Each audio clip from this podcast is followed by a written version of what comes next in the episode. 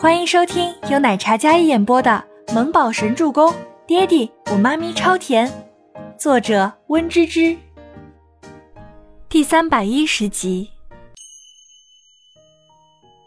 倪清欢从怀里仰头，那张巴掌大的小脸有些疑惑：“不会是你的姓加我的姓，然后加了一个爱情的爱吧？”倪清欢小脸搁在他的胸口。长而微卷的睫毛下，有着一双像朝露一样清澈的眼睛，看着眼前这个俊美如神的男子。嗯。周伯言点头，看着他那饱满红润的唇，亲了亲。倪清欢被逗笑了。那小名就叫小爱。倪清欢也没有反驳，觉得也挺好。嗯。周伯言也轻笑出声。时间像是在这一刻被放慢，如同电影里唯美浪漫的镜头。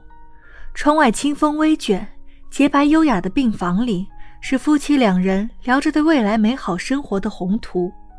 对于即将诞生的孩子，两人很期待，希望她是一个活泼可爱的小女孩。倪清欢能想到，这个孩子一定会非常幸福，有帅气担当的哥哥，还有厉害又帅气的爸爸。一定会是家里最受宠爱的小公主。殊不知天有不测风云，今日所有的美好，在未来那是一把刀子，深深扎在夫妻俩的心尖上。M 国最先进的研究病房里，沉睡五年的母亲，在脑科教授专家们的各种方案下，人渐渐恢复了薄弱的意识，不再是只能躺着不能动的植物人。秦岚还没有睁眼，但是手却能自己活动。她能听到耳边那些说着英语的医生们在惊喜讨论她的这一奇迹，而秦岚此时脑海里回忆的是曾经家破人亡的片段：丈夫去世，女儿执着不肯为了倪家做出牺牲，执迷不悟的样子，她恨透了。回忆很残忍，刺激着她的大脑，内心哪怕是叫嚣，也没有半点醒过来的迹象。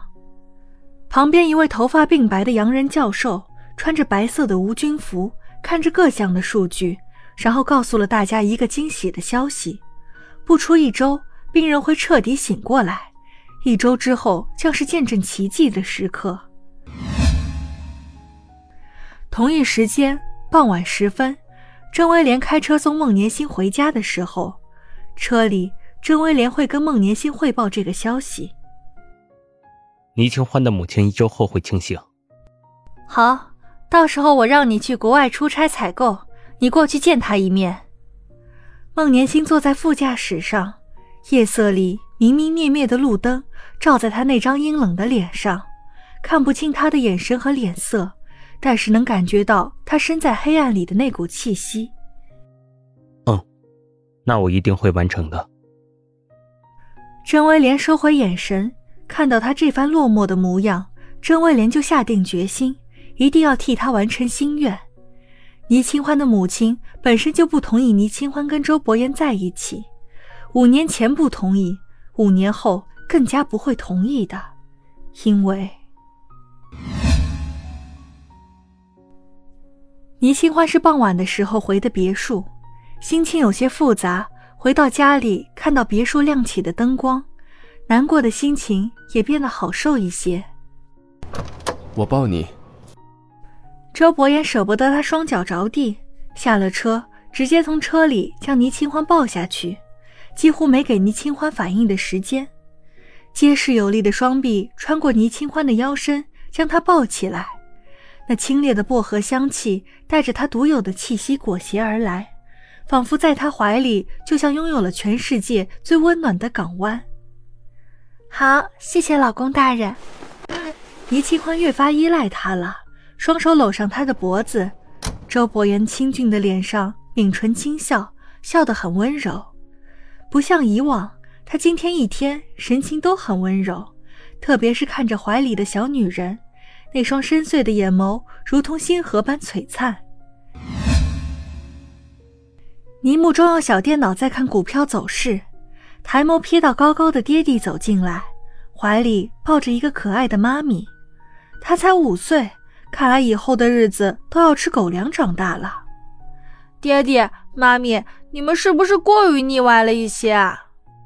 小木宝看到两个大人那样亲密的模样，摇了摇小脑袋。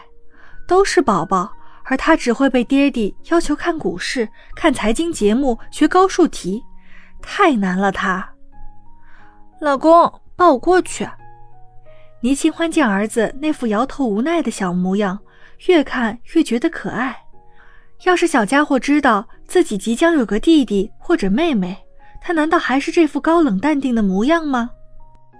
周周，爹地妈咪有件很重要的事要告诉你。周伯言抱着倪清欢，轻轻地放在柔软的沙发上，然后自己也顺势坐下。说到这里，周伯言语气停顿了一会儿。倪清欢眼睛一眨不顺地盯着自己可爱的儿子，这个儿子跟他爹长得一个模子里刻出来的，那生个女儿会不会跟自己一个模子里刻出来的呢？嗯，你们说我承受得住。倪木舟心里想的是，可能是两个大人要去度蜜月什么的，不能带他，他理解，他支持，他自己一个人在家也很 OK 的。小家伙那清俊的小脸，粉雕玉琢的，眉眼看得出沉稳又机智。与周伯言不同的是，他带着孩童般的稚嫩，虽然内心稳重，可还是有些小孩般的单纯。妈咪怀宝宝啦！倪清欢忽然说道：“嗯。”倪木舟有些失神，显然没有回过神来的样子。妈咪，你说？倪木舟忽然看向倪清欢的肚子，那张沉稳的小脸瞬间惊讶：“我我要当哥哥了！”倪木舟眼前一亮，他万万没有想到前几天才许下的愿望这么快就实现了。向来很斯文、很含蓄的小家伙惊讶的合不拢嘴，他惊呼一声，显然还在震惊中。黑曜石般的眼瞳看着自己爹地妈咪，眼睛一眨不顺。像是要得到什么肯定。嗯。周伯言点头确认。本集播讲完毕，感谢您的收听，我们下集再见。